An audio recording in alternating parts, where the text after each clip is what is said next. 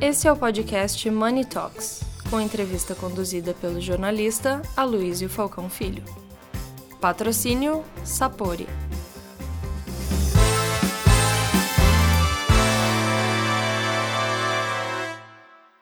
Olá a todos, bem-vindos a mais uma edição de Money Report Money Talks e nós vamos conversar hoje com José Maurício Maquilini, que é o criador do Prêmio da Música Brasileiro PMB, ele será realizado no dia 31 de maio no Teatro Municipal do Rio de Janeiro e são mais de 9 mil inscritos com 31 prêmios em 10 categorias.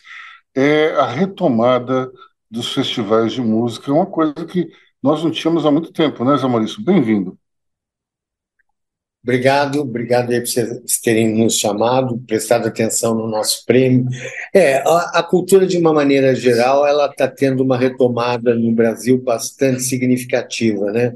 Uh, você vê o número de festivais que estão assolando aí o país com uma força total. Uh, nós não somos um festival, é sim uma premiação, mas com uma jornada anual muito significativa. E esse ano com esse número de inscritos, que é o recorde dos recordes, né? são praticamente 10 mil artistas diferentes de norte a sul do país fazendo música de todos os gêneros possíveis, mas com muita brasilidade. Isso traz ao prêmio e à música brasileira uma grandiosidade incrível. Qual a diferença desse prêmio para aqueles, digamos, não só o Prêmio Sharp, que você foi idealizador e criador, mas aqueles da época de 60, os festivais de MPB da Record. É, como é que é fazer um prêmio nesse momento em que tudo é digital e, e é completamente diferente de antes? Olha, o, o, o, os festivais eram, eram, eram um, um movimento de suma importância foi né, um movimento de suma importância para a música brasileira, porque através desses festivais foram revelados talentos que fizeram o, o todo sedimentaram a música brasileira de diversas formas, né? São pessoas que são atuantes e importantes uh, para a nossa música. Os, a premiação é um reconhecimento uh, não só de compositores, mas de todos os tipos de talento e de todos os ritmos uh, que são feitos no Brasil, sem nenhum tipo de, de conceito a não ser a qualidade. Né? Não existe um, um conceito de audiência, nem de popularidade, mas basicamente de importância qualitativa daquele, daquele produto feito. E assim a gente vem trabalhando ao longo dos anos. A, a, diferença de quando nós começamos, na verdade, é uma continuidade daquele projeto que veio se adaptando às novas mídias, né? Essa coisa da mídia digital, ela democratizou a música mundial de uma maneira impressionante. Quando antigamente você, para fazer música, você gastava um trilhão de qualquer dinheiro. Logo depois disso, você tinha que entrar num esquema muito ditatorial daquele momento do mercado, né, do mercado das gravadoras. Uh, aquilo te deixava encaixotado de uma maneira muito complicada para você, um artista novo, por exemplo, que está em busca de, de, divulgar a tua arte. Né? Neste momento, não. O, pra, hoje você pode gravar com o teu computador, ali na, no meio da rua, na praça, uma música com excelente qualidade, você vai divulgando essa música através dos streamings, dos sites, enfim, cada um escolhe lá um caminho e de alguma maneira você vai construindo o teu público. Isso democratizou de, por demais a, a, a feitura de música né, no mundo todo. E quando a gente fala que tem 9 mil, quase 10 mil inscritos, como é que se deu essa inscrição e como é que eles vão ser premiados? Olha, uh, isso é um, um, fator que aumentou o volume uh, de trabalho consideravelmente no prêmio. Né? Para isso, uh, para você ter uma ideia, por exemplo, o, o Pernambuco é um centro musical muito efervescente de música. uh, e o Rio Grande do Sul também, por exemplo.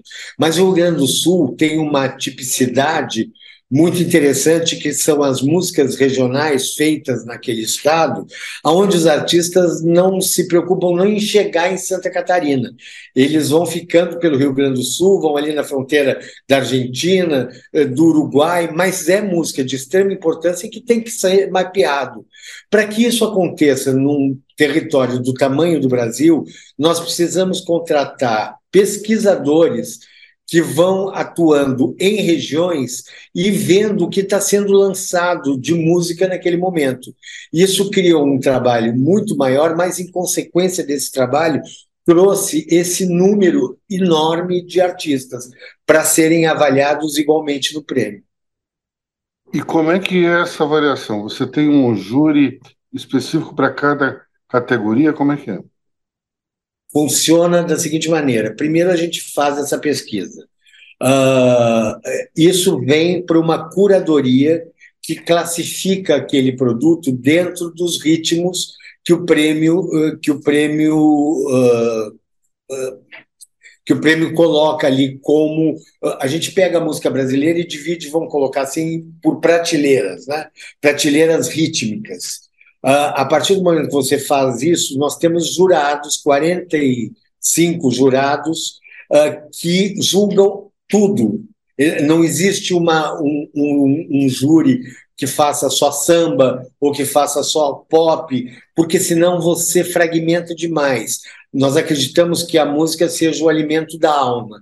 Se ele é alimento da alma, não importa qual tipo de música, se você tem uma pessoa conhecedora de música, não, não é muito significativo qual é o ritmo que ela prefere ou deixa de preferir. Sim, ah, ah, você se conecta com aquilo de uma maneira muito significativa.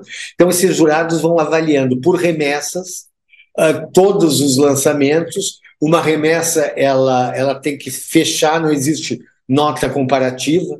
Se você fosse esperar, sei lá, a Alcione lançar o disco ao mesmo tempo com a Tereza Cristina, se uma lança o seu produto em janeiro e a outra em dezembro, você não tem prêmio. Né? Então você vai dando notas por aquilo que você ouve naquele momento, ou vê, no caso do, dos áudios visuais, e você vai avaliando. Isso vai para um centro de computação, do centro de computação vai para uma auditoria e lá saem os finalistas que têm a melhor média alcançada. Quanto tempo entre a primeira audição e a última? Quanto tempo um esses ano. curadores ficaram ouvindo? Um ano? Nossa. Mais cara. ou menos um ano. Por exemplo, nós estamos em, em abril. Né? Já para o prêmio de 2023, nós já temos um número muito significativo de lançamentos para serem avaliados pelos, pelos próximos jurados, né, do próximo momento. E você então tem os finalistas que vão se apresentar no dia 31 de maio, é isso? Isso, lá vão ser. Não. O, o prêmio ele é dividido em um show para em homenagem a aquele artista do ano, que nesse ano vai ser Alcione. Então a gente vai ter vários shows de vários artistas cantando músicas importantes do repertório dela, Alcione. Entre esses shows, a gente vai uh, chamando ao palco os vencedores de cada categoria. É um pouco é um pouco diferente do Prêmio Sharp. Eu lembro que eu fui no Prêmio Sharp acho de 1988 foi no Hotel Nacional, no Rio de Janeiro. E, e era um, a mecânica, eu lembro que era um pouco diferente. Mas é, como é que é a questão... É, ele vai se atualizando, ele, o regulamento vai se atualizando, primeiro muito em cima do que o mercado está fazendo. Né? Então ele vai, ele vai mudando uh, de, de, de, categorias, ou vai mudando uh, de, da forma de avaliação de acordo com o mercado. E como é que é a estratégia, digamos, digital de tudo isso, já que a gente está no, no século XXI? Como é que você tem uma estratégia hoje você tem Hoje você tem acesso. Antigamente, eu, o meu escritório tinha que ser fisicamente três vezes maior do que ele é hoje, porque a gente recebia os LPs, sei lá, se você tem 40 jurados, você tem, teria que ter no mínimo 41 exemplares de cada um do arti dos artistas né, que entrassem para ser avaliados. Aquilo era mandado pelo correio, por, sei lá por onde, naquele momento, para a casa dos jurados, que tinham que abrir um espaço para aquele número de discos dentro do, do ambiente de trabalho, ou dentro da onde eles moram, para ouvir aquilo numa vitrola e mandar o resultado para a gente. Agora, com a coisa digital, facilitou demais é, nesses termos, né? porque nós temos um, um site onde nós colocamos tudo que é para ser ouvido, evidentemente que com os bloqueios regulamentares, né? Uh, e, e esse, nesse site ele ouve, ele dá a nota e aquilo vai direto para o centro de computação. Quer dizer, o, é tudo via digital. Não existe mais o contato físico com o produto. Recentemente eu vi uma, eu vi uma lista, foi divulgada pela UECAD, das 10 músicas mais regravadas na, entre a MPB. E das 10 maiores, das 10 mais regravadas, seis eram do, do maestro Antônio Carlos Jobim. A, a bossa nova ainda é muito importante, muito influente dentro da música brasileira atual? Eu acho que uh, não só a bossa nova, mas também a bossa nova tem uma importância na sedimentação da música que é feita hoje no Brasil total. Se você pegar a Chiquinha Gonzaga, que é muito antes da bossa nova, por exemplo, até hoje você vai ver sonoridades e influências causadas por ela. Quando você pega um, um ritmo como a bossa nova que entrou eh, por todas as, as fronteiras mundiais. Essa música foi palatável para todos os tipos de ouvido. Evidentemente que a importância dela para o que se faz hoje no Brasil é vital. Ah, se você pegar o forró, se você pegar o tropicalismo, você vai ver que isso serviu de escola para a música feita hoje. Uhum. E como é que você vê hoje é, essa digamos, essa nova fase da música brasileira, onde o funk e o sertanejo são os ritmos mais, digamos, vendidos é, dentro do, do mercado? Olha, eu acho que o mercado funciona assim. Se você pegar os anos 80, por exemplo, quem liderava o mercado eram os grupos de rock. Né? É, isso vai acontecendo de acordo com os tempos. Música é conexão. Né? E o que conecta popularmente com o brasileiro nesse momento é o sertanejo e o funk. Então, eu acho que são movimentos musicais de total importância, porque eles refletem o consumo do momento, refletem o pensamento do momento e refletem mais do que isso, refletem um Brasil né? Porque se você pega, por exemplo, a música sertaneja ou o próprio funk, se você prestar atenção no assunto que é tratado ali, é um reflexo de uma sociedade. Então, uh, uh, eu acho que todos esses uh, esses ritmos são muito bem-vindos e constituem a riqueza da nossa música, sem nenhum demérito às outras que são menos consumidas. Né? Isso não, não, não tem nada a ver. Mas a, a, o mundo vai caminhando dessa forma. Né? Depois do sertanejo, do funk, com certeza vai haver. Agora você tem o piseiro. Né? O piseiro está assolando o, o, país. E é importante que tenha isso. Essa conexão que se faz com essa música rural, ela é de suma importância para o Brasil. Quando é que a gente vai ter, digamos, uma, uma música brasileira é, talvez de raiz fazendo sucesso? Ou o piseiro é uma tem, forma... a gente sempre a gente sempre tem isso. Eu, eu não sei o que, que você chama exatamente de sucesso. É, sucesso pode ser de diversas formas, né? Pode ser um sucesso de venda, é um, um grande sucesso, mas uma coisa de prestígio também é um grande sucesso. Né? Se você uh, lota um teatro com 100 pessoas é de grande sucesso. Se você lota um, um festival onde tem uh, 40 mil pessoas, também é um grande sucesso. Eu acho que a gente tem nichos de sucesso. E a coisa da cultura, o sucesso passa a ser uma coisa muito relativa. Né? Eu acho que você tem uma riqueza da regionalidade do Brasil uh, de extrema importância. Se você pega a música feita hoje através do sertanejo, né?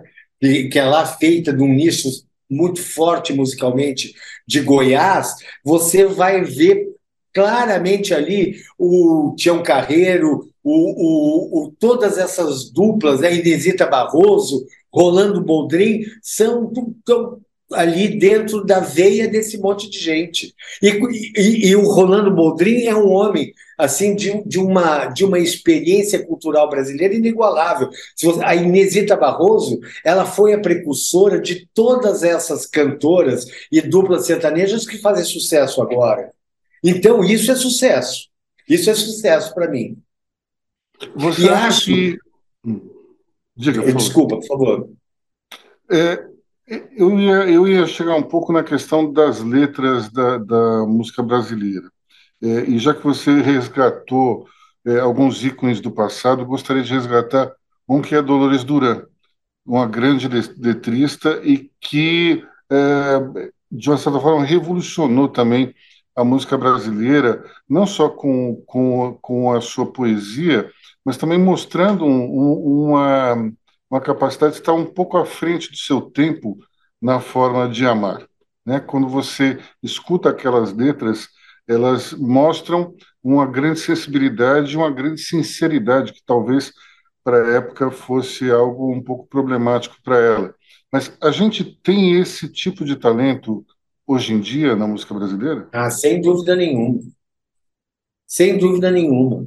Eu acho que o Brasil ele tem uma formação cultural no que diz respeito à música de uma de uma importância uh, enorme. Eu vou te citar alguns nomes da atualidade e eu volto a dizer música é conexão. Eu vou te falar o que se conecta comigo hoje.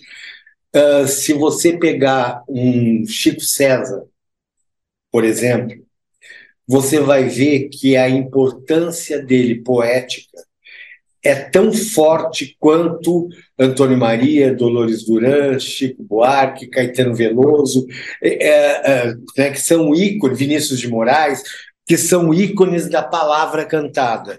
Se você é, pegar um menino muito mais novo que o Chico César, chamado Martins, em Pernambuco, você vai ver esse mesmo efeito. E você vai colhendo essas, é, essas preciosidades no, no, muito atuais, com uma poesia atual, mas não menos importante do que foi feita por esses ícones, você vai vendo hoje. E com certeza, esses nomes lá, daqui 20, 30 anos, eles vão ter esse mesmo registro de sedimentação da música, como tiveram uh, Dolores, Antônio Maria, Vinícius de Moraes, como tem Chico Buarque, Caetano, Gilberto Gil, está cheio de gente fazendo um trabalho, um trabalho muito importante. Mas uh, uh, é, é, quando você compara, é, fica muito fica muito complicado, porque é a mesma coisa de você ir numa numa quitanda, você vai lá, tem um abacaxi que tem um sabor maravilhoso, mas tem uma melancia que também tem um sabor maravilhoso. Os dois são frutas, mas não são comparáveis, a não ser pelo fato de serem frutas. Em termos de instrumentais, né, é, nós já tivemos aqui grandes gênios é, da música instrumental, como Egberto Gismonte, Raul de Souza, Maurício Einhorn, é, Márcio Montarroios. É, existe também uma renovação dentro dos instrumentistas brasileiros? Só para você ter uma ideia, ah, vai sair agora, dia 25, se eu não me engano, os indicados a, do, da, da, nossa premiação. Uh, na categoria uh, Revelação, dos 20 nomes que têm chance de serem indicados, eu acho que 70% são instrumentistas, para você ter uma ideia. Na categoria instrumental, você falou de nomes aí é, importantíssimos. Mas se você pegar o Hamilton de Holanda, por exemplo, que é um mandolinista jovem, sei lá, tem 40 anos, ele é um virtuoso, talvez ele seja um, seja um dos maiores instrumentistas do mundo. Se você pegar o gaúcho uh, e a Mandu Costa, você vai ver exatamente a mesma a, a, a mesma coisa. Se você colocá-lo numa, numa escola mundial dos grandes violonistas, eu não tenho dúvida que o Yamandu vai estar lá na ponta das pontas, se não for o melhor. E assim você vai passeando. Tem um menino na Bahia que toca clarinete, que se você ouvir o Pixinguinha ou Paulo Moura, você vai ver lá uma sonoridade de uma sabedoria, de uma harmonia e de um domínio no, no instrumento uh, espetacular. Eu acho que a nossa riqueza de instrumentistas é incomparável ao resto do mundo. Não tenho nenhuma vergonha de ser exagerado, caso eu esteja sendo, mas eu acho que eu posso fazer. Ah, eu, esqueci de falar também dos nossos percussionistas, são muito bons também, né? Ah, foi, aí, aí, aí é brincadeira. Naná, Vasconcelos e, e, e, outros que são tão fantásticos, né? É, é. Qual, qual será a duração de toda a cerimônia, mais ou menos? Ela vai, ela varia um pouco, depende muito do, do, do, das pessoas saírem das suas cadeiras e receberem o prêmio. Né? Isso é um, um processo invariável invariável de tempo. Agora, uh, eu acho que deve durar entre uma hora e 45, uma hora e 55. E vocês pretendem transmitir isso é, por algum canal digital? Como é que vai ser? O, o prêmio vai ser uh, transmitido para todos os nossos canais, em todas as nossas mídias, e vai ser transmitido para o canal do Felipe Neto. Também é uma inovação em termos de transmissão uh, que a gente vai fazer esse ano. Felipe vai participar de alguma forma da. Felipe vai ser apresentado, um dos apresentadores. Vai ser o Felipe Neto e o Lázaro Ramos. Ah, fantástico.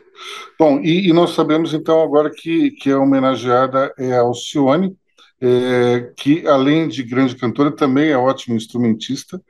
E imagino que, vão, né? é, imagino que vocês vão explorar também esse lado dela durante a cerimônia.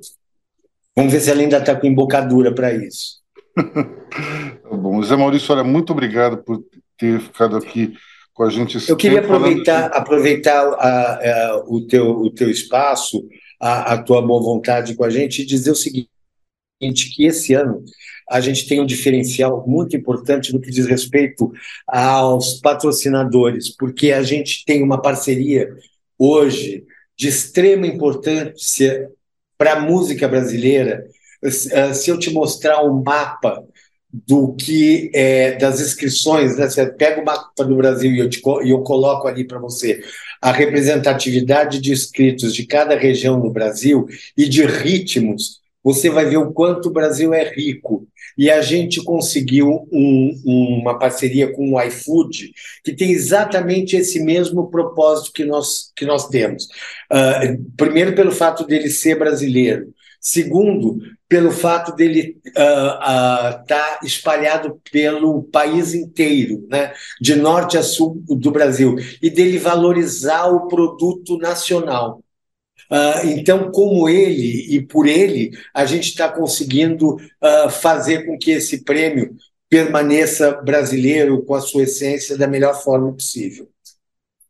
E, e aqui é, é, um ponto muito importante, porque nós sempre, é, de uma certa forma, vamos enaltecer o lado artístico, digamos, desses, desses projetos, mas é muito, muito, muito importante também nós lembrarmos do apoio que as empresas dão a esse tipo de iniciativa e como isso é importantíssimo para a realização dela. Sem esse apoio, o Zé Maurício não poderia é, realizar esse prêmio, pelo menos não da forma como ele está realizando, e isso é um recado importantíssimo para todo CEO de empresa, para todo empresário.